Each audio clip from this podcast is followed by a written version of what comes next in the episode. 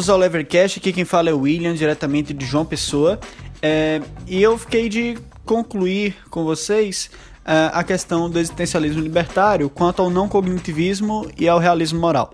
No episódio passado, na série sobre existencialismo libertário, nós tratamos acerca do antirrealismo moral e eu dei uma breve explicação sobre como a moral surge, como o sentimento moral surge, qual é a diferença também entre o sentimento é, moral e os fatos morais, né? A gente também falou sobre a diferença entre julgamento moral e julgamento estético. Uh, e agora a gente vai estudar a escola não cognitivista, né, de pensamento, a escola realista de pensamento moral.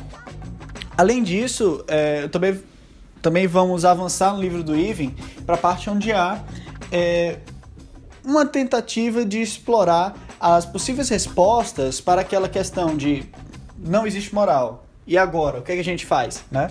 Então, é aquela coisa, se não existe certo e errado objetivo, a gente cai onde? No niilismo? Qual é a, a questão que a gente. Como é que a gente sai é, desse absurdo, né? Que, o, que seria colocado por Sartre?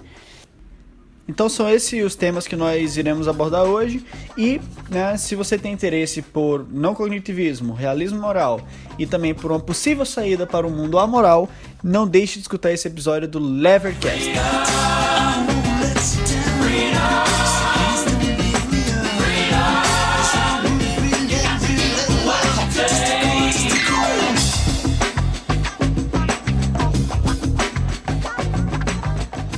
Então, é, o antirrealista moral, ele adota uma posição antirrealista. Isso é óbvio, né? Até a tautologia fala isso. Mas o não cognitivista, ele pode ser considerado como um tipo de antirrealista moral. Mas ele não é exatamente como um antirrealista moral padrão, certo? E por que ele não é como um antirrealista moral padrão? Se você diz para um antirrealista moral é, matar é errado, matar é objetivamente errado, então ele vai dizer que tua afirmação está falsa. Por outro lado, se você disser a ele matar é objetivamente certo, ele vai dizer que a tua afirmação continua falsa. E por que ela é falsa? Porque não existe valores morais objetivos, não existem fatos morais. O máximo que pode haver é sentimentos morais, certo? São percepções é, morais que não estão submetidas a fatos, que estão submetidas apenas a uma psicologia e a um sentimentalismo. Da mesma forma, como a gente falou anteriormente, não faz sentido você dizer que o cheiro do cocô do cachorro é objetivamente fedido, certo? O cheiro de cocô do cachorro não é objetivamente fedido. Então, se você chegar para um cientista evolucionário, qualquer biólogo, né, e dizer assim: o cheiro do cocô do cachorro é fedido, e isso é um fato. É uma verdade objetiva que independe da interpretação de qualquer pessoa, que, de, que independe da existência dos seres humanos. Então ele vai olhar para você e vai dizer: essa tua afirmação é falsa. E se você disser que o contrário, que o cocô do cachorro na verdade é muito cheiroso, independente é, da constituição humana, ou independente também da constituição das moscas, ele vai dizer: é falso. E por que é falso? Porque não existe é, isso de cheiro objetivo. O cheiro é apenas um resultado de milhões de anos de evolução nosso e, no caso das moscas, milhões de anos de evolução das moscas. Não existe nada de objetivamente fedido nas propriedades de um cocô de cachorro. Qual é a diferença então entre o antirrealista moral para o não cognitivista? Perceba que dizer se algo é falso ou verdadeiro requer que a gente consiga é, pensar sobre esse algo, que requer que a gente consiga raciocinar, né? requer que a gente consiga conhecer este algo. Então a gente sabe é, que quando você expressa que existe é, uma verdade moral objetiva, quando você expressa que existe um cheiro moral objetivo, você está fazendo uma afirmação que pode ser falseada. É uma afirmação que pode ser negada, certo? E por que pode ser negada? Justamente pelo fato de ser uma afirmação, certo? Se você diz X é verdade, então esse X pode ser negado, a depender das circunstâncias, certo? Eu posso refutar afirmações. Afirmações são refutáveis também. Agora, os não cognitivistas, o que é que eles vão dizer? A moral, ela nem é cognoscível. A moral, ela nem é algo que é passível de ser refutado. E, portanto, a moral, ela nem é verdadeira nem falsa. Então, em termos práticos, se você dissesse para um é, não cognitivista é, que, por exemplo, matar é objetivamente errado, o não cognitivista ele poderia no máximo dizer essa tua afirmação ela, ela é falsa, mas se é, matar é errado ou não, é algo que eu não posso dizer se é verdadeiro ou falso. Parece contraditório, né? Mas acho que ainda não deu para sacar.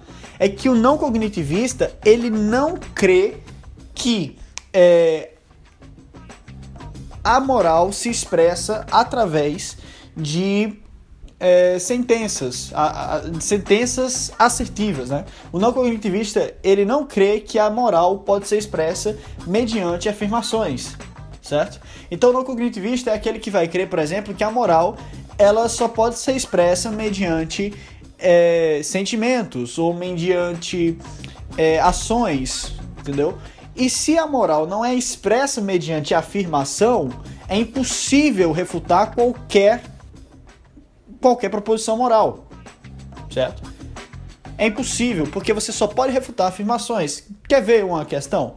Vamos lá. Se eu digo a você, é, o sol brilha. Eu digo a você, o sol brilha. Isso é uma afirmação? Não, isso é uma pergunta, é uma interrogação, certo? Aí você pode dizer, não, você está errado porque o sol não brilha. Mas não faz sentido, porque eu não disse que o sol brilhava. Eu perguntei se o sol brilhava. Então você não está me refutando. E o que isso significa? Significa que uma interrogação ela não é apta de verdade. E por que ela não é apta de verdade? Porque ela não afirma nada.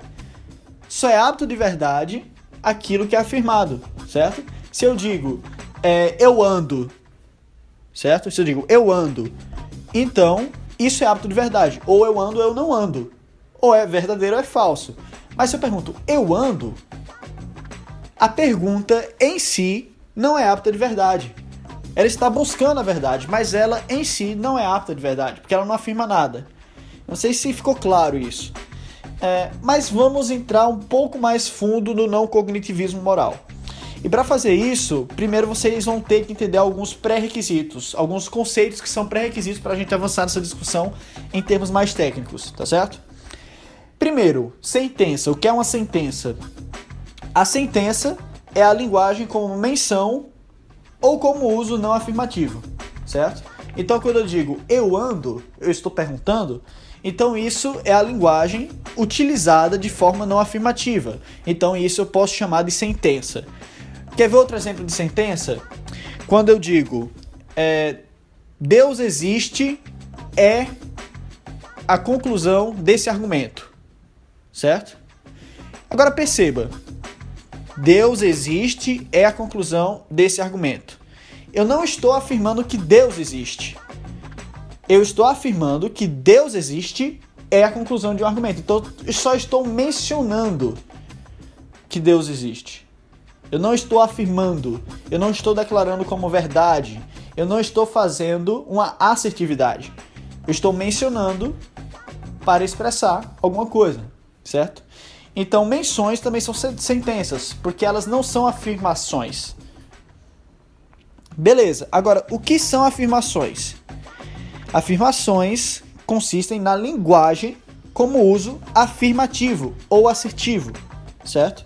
Então, afirmações, elas são sentenças com valor de verdade, certo? Como assim? Aquela coisa, sentença é a linguagem utilizada como menção ou como é, um uso não afirmativo, certo? E afirmações é a linguagem com uso afirmativo ou assertivo, certo? A afirmação é eu sou, tu és, ele é, nós somos, vós sois, ele é, enfim. É isso que é a afirmação. Ela declara alguma coisa. E por declarar alguma coisa, elas têm valor de verdade, certo? Elas têm valor de verdade e elas são aptas de verdade. E quem é, traçou primeiro é, essa distinção de dizer que as sentenças possuem valor de verdade foi um filósofo chamado Gottlob Frege. Gottlob Frege, tá certo? Ele diz o seguinte, abre aspas, toda sentença assertórica é para ser tratada por um nome próprio, e ele é Bedeutung. Eu não sei falar alemão direito, mas Bedeutung. Se ela tiver um, ele é ou verdadeiro ou falso. O que é que ele quer dizer com isso? Olha só. Toda sentença assertórica é para ser tratada por nome próprio, e ele é Bedeutung. Se ela tiver um, ele é ou verdadeiro ou falso. Bedeutung, gente, gente, é o que a gente entende por significado ou sentido, certo? Então vamos substituir essa palavra feia e aí fica o seguinte: toda sentença assertórica é para ser tratada por um nome próprio e ele é sentido. Se ela tiver um, ele é verdadeiro ou falso, certo? Então, as afirmações, elas expressam algum sentido, elas expressam algum significado, e esses significados ou são verdadeiros ou são falsos. Afirmações se dão em referência a alguma coisa, e essa referência ou é verdadeira ou é falsa. É isso que o Frege está dizendo, certo? É, e por fim, proposição. O que é uma proposição? Proposição é o que quer que seja expressado por uma sentença, certo? Agora vamos lá. Talvez não tenha ficado clara a diferença entre sentença e, pro, e proposição. Vou dar um exemplo prático que vai clarificar sua mente. Imagine que eu digo, é, são 8 horas, e depois eu digo, é, it's 8 o'clock, certo? São 8 horas e it's 8 o'clock é a mesma coisa, só que em línguas diferentes. Mas perceba que ambas as sentenças estão expressando a mesma coisa, ou seja, possuem a mesma proposição. Então, se você entendeu a diferença entre sentença, afirmação e proposição, a gente agora pode continuar é, tranquilo, tá certo? Isso é um pouco chato, é parte da filosofia analítica, né? Mas é interessante para a gente aprofundar a discussão, tá certo? Então, para os não cognitivistas, os julgamentos morais não são nem verdadeiros e nem falsos, justamente porque eles não são afirmações sobre como o mundo é. Certo? Para eles, os julgamentos morais, eles não são afirmações, eles são sentenças. Sentenças ou então proposições. Certo? São proposições que não são afirmações. São proposições que são sentenças, certo? Então você vai ter várias escolas de não cognitivistas, entre elas você tem o emotivismo, certo? E tendo como seu principal proponente o A.G. Meyer. E o, o que é que o emotivismo diz? Ele encara todas as proposições morais como sendo expressões sentimentais. Então, quando a gente pega a definição que a gente já deu, o que é que significa? Isso significa que todas as sentenças morais, ou seja, toda a linguagem utilizada para a expressão moral que não é, que não são afirmativas, certo? Elas apenas estão expressando sentimentos. E aqui a gente pode é, colocar também linguagem corporal.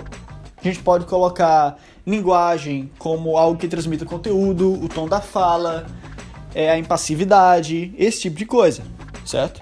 Então, os emotivistas eles dizem as proposições morais são nada menos do que expressões sentimentais. E como sentimentos não são afirmações, os sentimentos não podem nem serem negados, nem serem confirmados, porque eles não são aptos de verdade. Eles não são truth apt. Eles não têm é, truth value, certo? Ok, tem outra escola também de não cognitivismo chamada não descritivismo. O que significa? É, para os não descritivistas, os julgamentos morais eles são atos de fala não descritivos, tá? Como comandar, proibir, elogiar, né? Se trata de uma linguagem implícita. Um exemplo seria, por exemplo, o, o tom de voz. Se eu digo, é, é, você não deveria comer na mesa. E depois eu digo, você não deveria comer na mesa. Perceba que o tom de voz ele já dá uma, uma, é, um entendimento moral diferente. Né? Por exemplo, vamos lá. É, o que você fez é errado. E o que você fez é errado. Errado.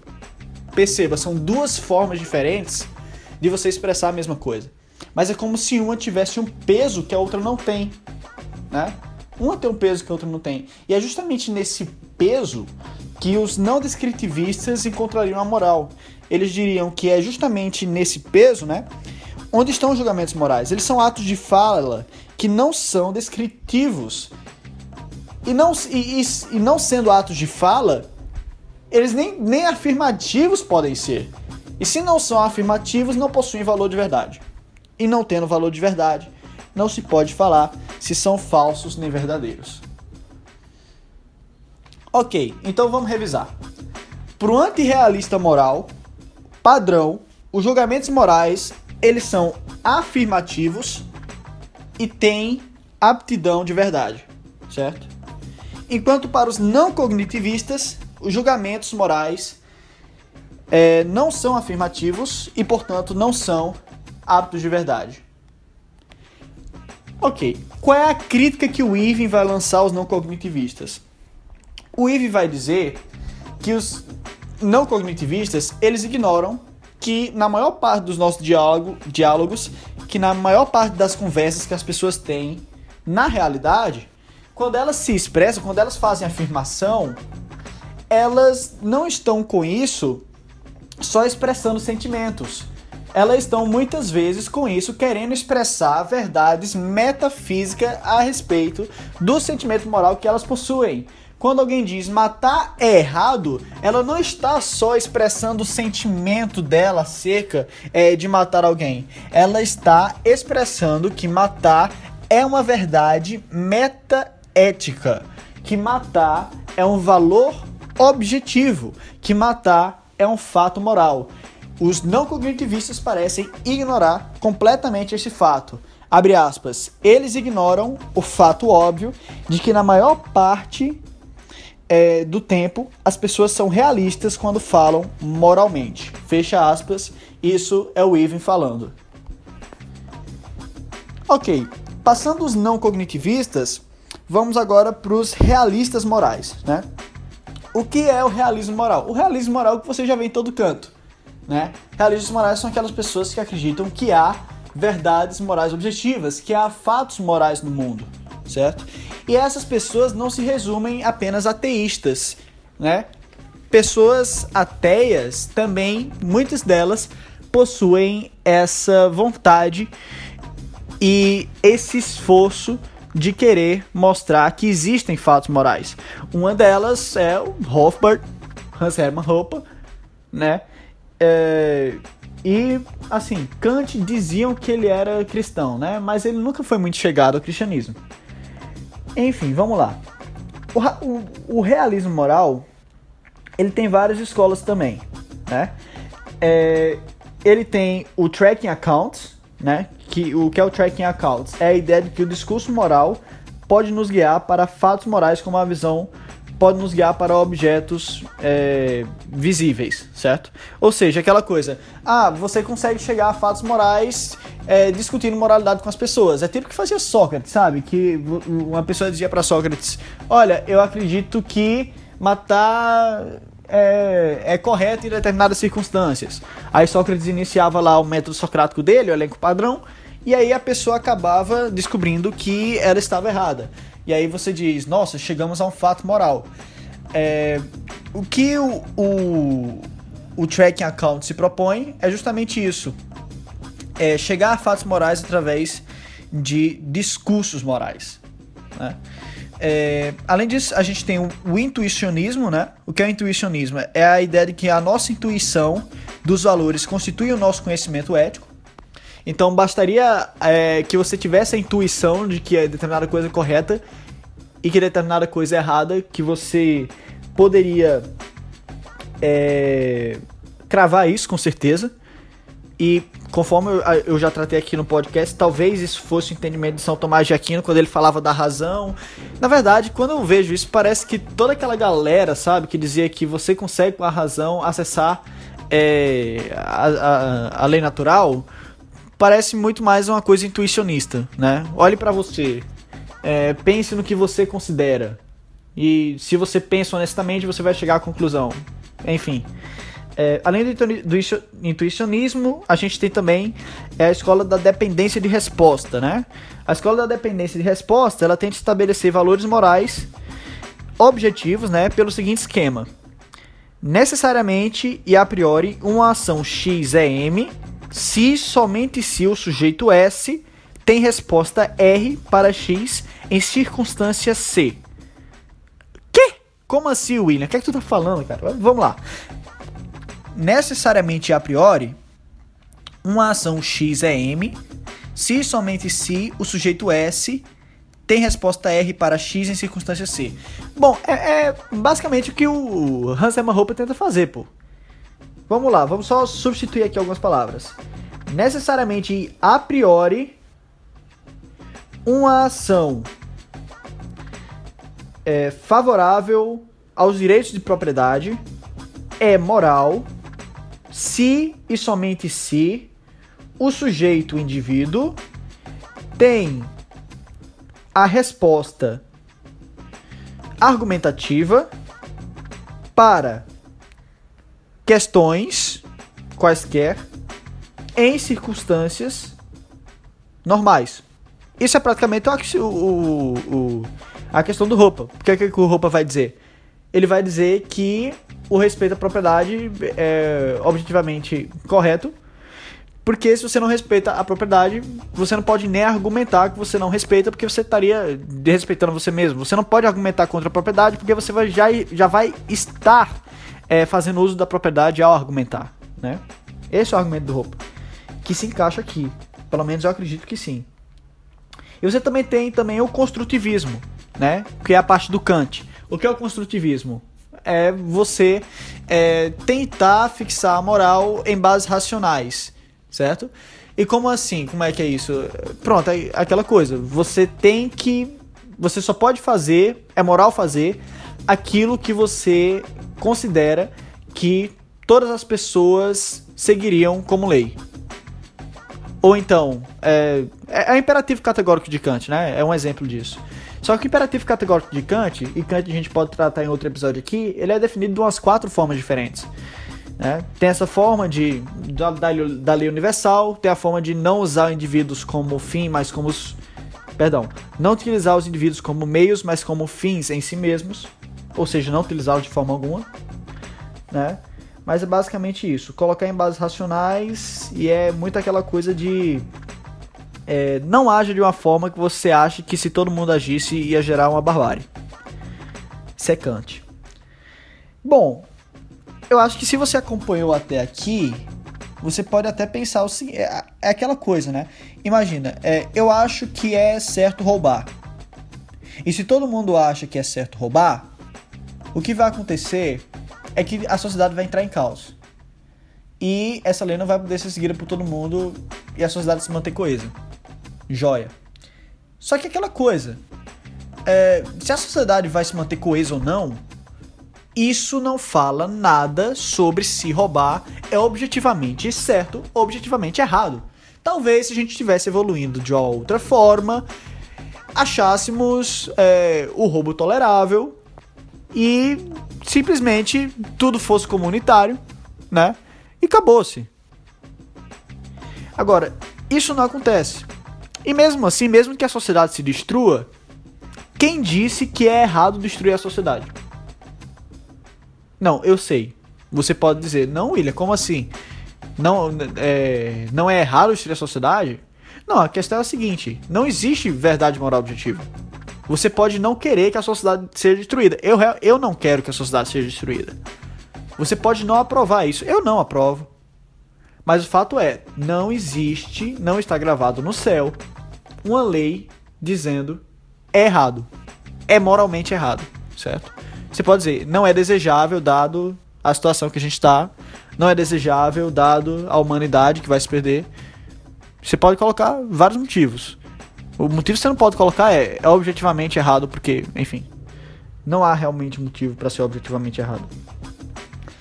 É, você tem o filósofo também Eric Willenberg, né? O Eric Willenberg é, ele, ele é professor da Universidade de Nova York, inclusive.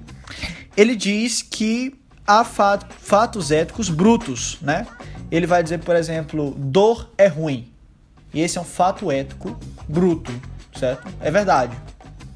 Aí você pode dizer, certo, de onde é que você tirou essa verdade objetiva sobre esse fato ético? Aí ele vai dizer, abre aspas, não vem de lugar nenhum. E nada externo a eles baseia suas existências. Ao invés, são características fundamentais do universo que sustenta outras verdades. Fecha aspas.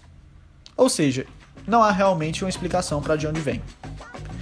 E eu acho que você vai concordar comigo que isso não é explicação nenhuma, certo? Então eu acho que a gente pode descartar esse tipo de realismo moral também. Ah, existe fatos éticos brutos. Por que existe? Porque existe. É, porque existe, porque existe. Então não tem o que fazer aí. É... Vamos lá. Deixa eu, deixa eu, ver aqui se eu perdi alguma coisa. Vamos lá. É, você também teria o filósofo Thomas Nagel, né? O Thomas Nagel, ele, ele tenta justificar uma moral objetiva, fatos morais, através da teleologia. Mas ele também é inconclusivo, é inconclusivo e ele não apresenta evidências suficientes para embasar é, o seu posicionamento. Ele diz, abre aspas, a hipótese teleológica é que essas coisas podem ser determinadas não meramente por uma química e física livre de valor, mas sim por algo mais, a saber, uma predisposição cósmica para a formação da vida, consciência e o valor que é inseparável delas. Fecha aspas. Ou seja, ele diz: é, há uma predisposição cósmica que tornou possível a vida, tornou possível a consciência e é, tornou possível o valor, os valores morais. E os valores morais são inseparáveis da vida e, e, e da consciência. Certo, beleza. Tu, tu pode dizer isso, mas a questão continua. Primeiro, que a vida ela evolui de diversas formas diferentes, certo? E segundo, que a predisposição cósmica para a formação da vida, isso é facilmente questionável, porque a gente não está falando de física aqui. A gente está falando de metafísica da ética, certo? Então é aquela coisa, a predição cósmica para a formação da vida, consciência e o valor está inseparável delas. Ainda resta perguntar qual valor é esse?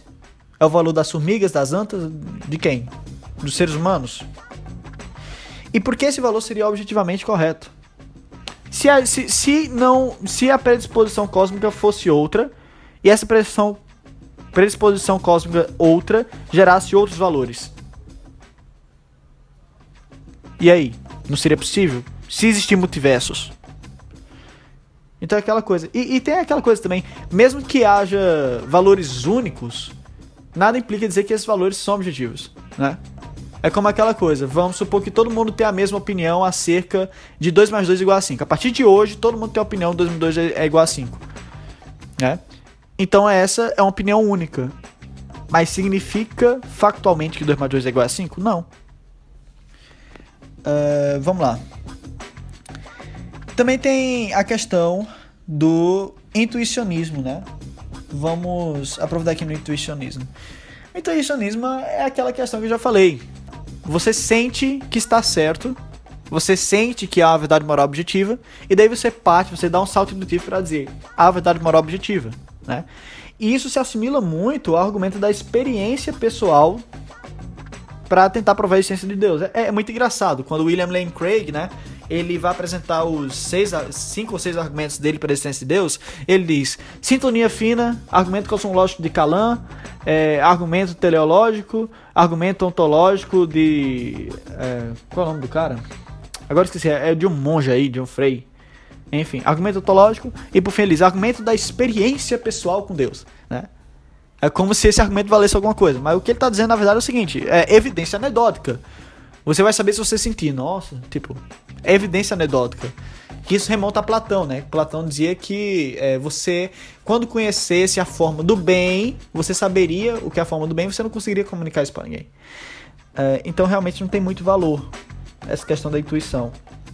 E o Ivan ele vai dizer o seguinte, abre aspas. A intuição é forte de que a moralidade, boa ou mal, certa ou errada, são propriedades reais, objetivas do mundo. E o conservadorismo epistemológico iria favorecer manter essa intuição, crença, ao menos que o ônus da prova, ao contrário, pudesse ser conhecido. Entretanto, nós devemos rejeitar esse conservadorismo epistemológico. Há muitos números de crenças que são naturalmente muito fortes e acabam se mostrando falsos. A Terra é plana, o Sol orbita a Terra e assim em diante. Fecha aspas.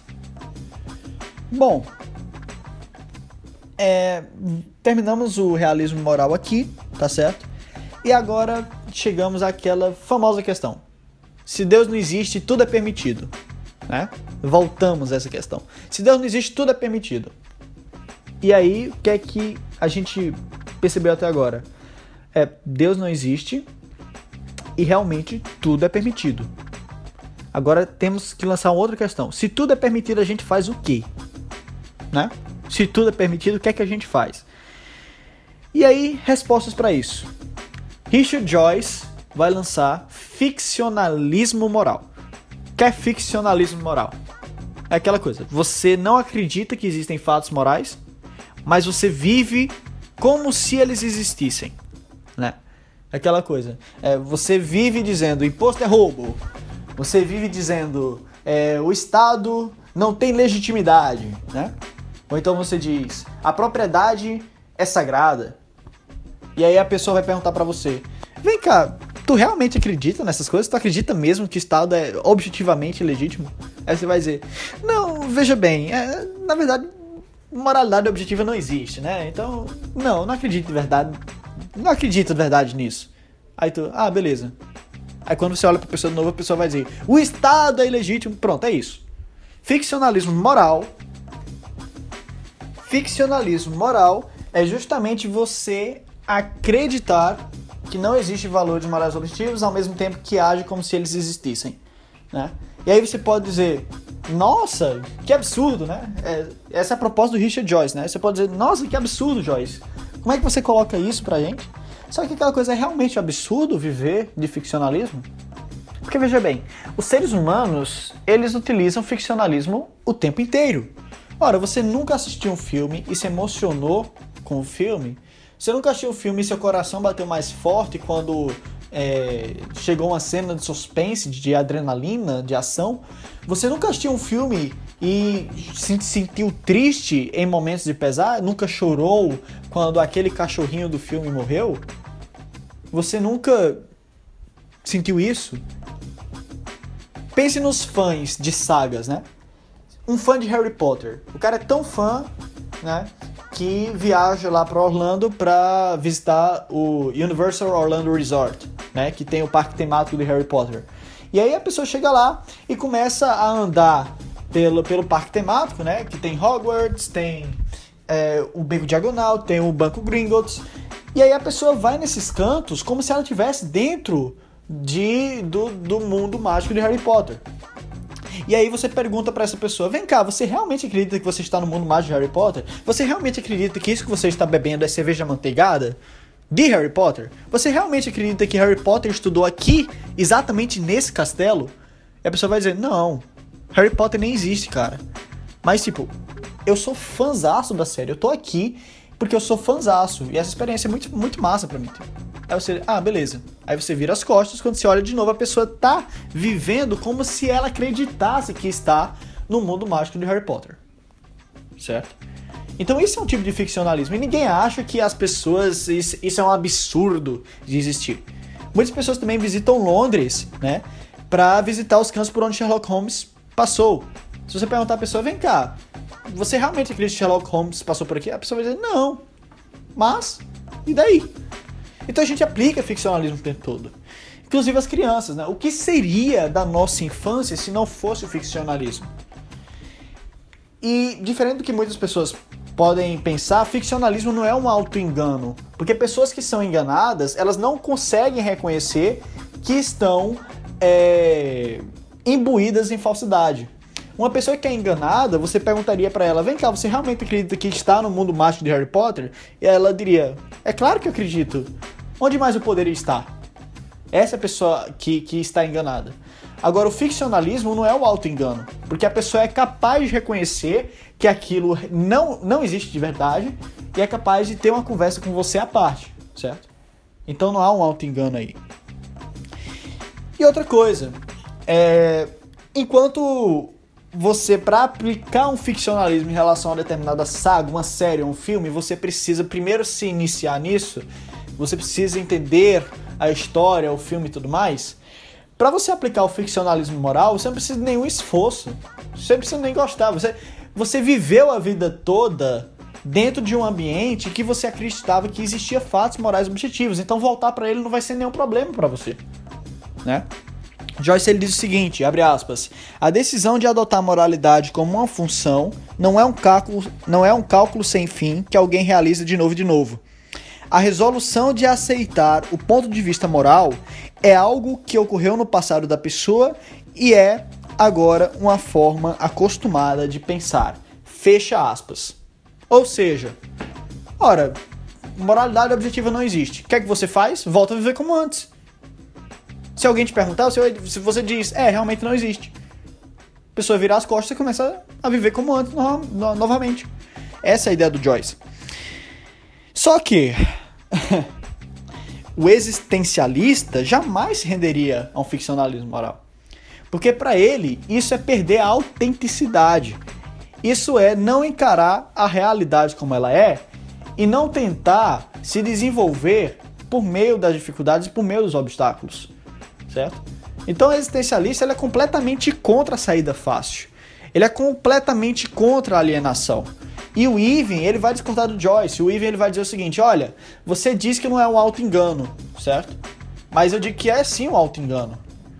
Por que é um auto-engano pro Even? Ele vai dizer, abre aspas, nós achamos comedido engajar com filmes e novelas apenas se a pessoa não passa mais tempo nesses mundos ficcionais do que fora deles. Isso é o Eve falando.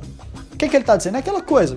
Se você está pedindo para eu adotar o ficcionalismo, com base de que pessoas fazem isso é, com novelas, com filmes, com sagas, com séries, com livros, mas você ignora que as pessoas que fazem isso com essas coisas, elas passam apenas uma pequena parcela das suas vidas fazendo esse tipo de coisa. Elas passam mais tempo vivendo a realidade do que vivendo no mundo de ficção. Enquanto o que você está me propondo a fazer, a fazer é justamente o contrário: viver no mundo de ficção e, vez ou outra, botar um pé na realidade. Então, o Ivan vai ser completamente contra essa noção de ficcionalismo na moral e ele vai dizer que o existencialista ele vai sempre buscar autenticidade e por isso ele não vai escolher esse caminho fácil de auto-ilusão. Ele vai preferir construir o seu próprio caminho a partir daí. E é daí que nós continuamos o próximo episódio dessa série. Se você gostou desse episódio do Levercast, muito obrigado. E compartilhe se você gostou, compartilhe se você não gostou. Se você realmente gostou, já sabe é só dar uma doação aqui embaixo na Caixa Econômica Federal ou então na minha carteira Bitcoin. Valeu? Até a próxima, gente. Tchau.